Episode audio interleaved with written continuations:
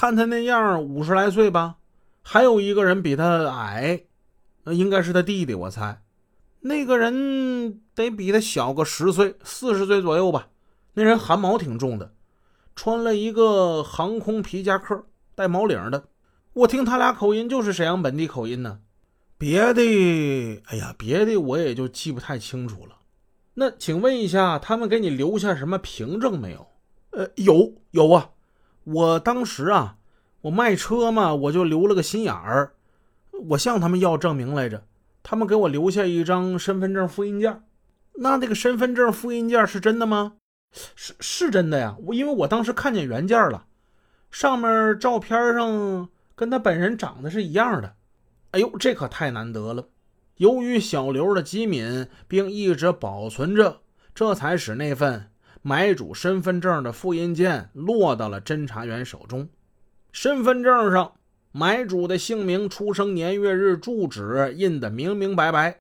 他住在皇姑区授权派出所管辖境内。警方这就一路来到授权派出所了解情况。那个姓王的人跟他的哥哥住址相距不远，两人长期在车行是倒腾车的。目前来看，二人嫌疑重大。董兵带人在他们家附近守候到半夜十二点。当他们回来之后，他们被带到分局。他俩呢，很不幸啊，直接就进了审讯室了。在审讯之中，弟弟说呀，单位长期放长假啊，跟下岗没啥区别。他跟哥哥呢一起倒卖摩托车。九七年三月，他们在苏家屯以七千六百元买了一辆蓝色长春铃木一百型摩托。手续是齐全的，但是时间长了，只记得那个车牌号打头的字母是个八。一周之后呢，他以八千元的价格把这车呢就卖给别人了。于成忙问：“那你卖给谁了？”我，我好像是卖给一个叫老三的人了，在塔湾车行卖的。我只知道。他以前是在文化宫转盘那边负责拉脚，名字我不知道啊，我一直就管他叫老三。以后你见过他没有？没见过呀，但是可能我哥见过吧。在分局的另一间审讯室内，警察在问哥哥，哥哥说的情况呢，跟弟弟大体一致。哥哥这么说的：啊，卖车过了半拉月吧，这个人还过来找过我，让我给他退了。我说你为啥退呀？他说我买贵了，我没给他退，那凭啥退呀？那卖都卖下去了。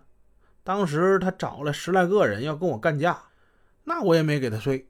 我跟他说，咱们这行就这样，货已售出，概不退换的。你别说，你那车都开半拉月了，你就出了大门，我都不带认的。你这行就就这样呢。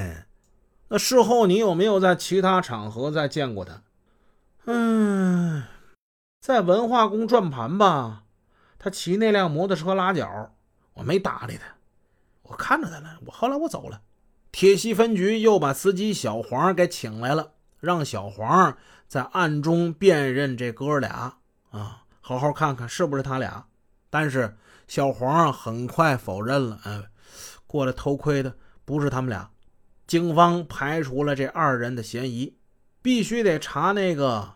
买去蓝色摩托车的老三，可是这个老三姓甚名谁呀？家住哪儿啊？他现在还在沈阳镇文化宫一带拉脚吗？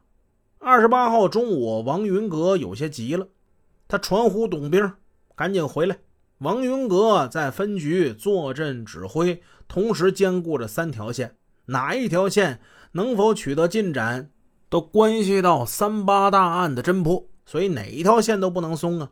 董兵呢很理解局长的心情，在电话里头信誓旦旦就说：“局长，你放心啊，今天我一定把这事儿给查个明白。兄弟啊，你如果能查明白，三八案子可就破了啊！我祝你成功啊！这是一种实实在在的鼓励。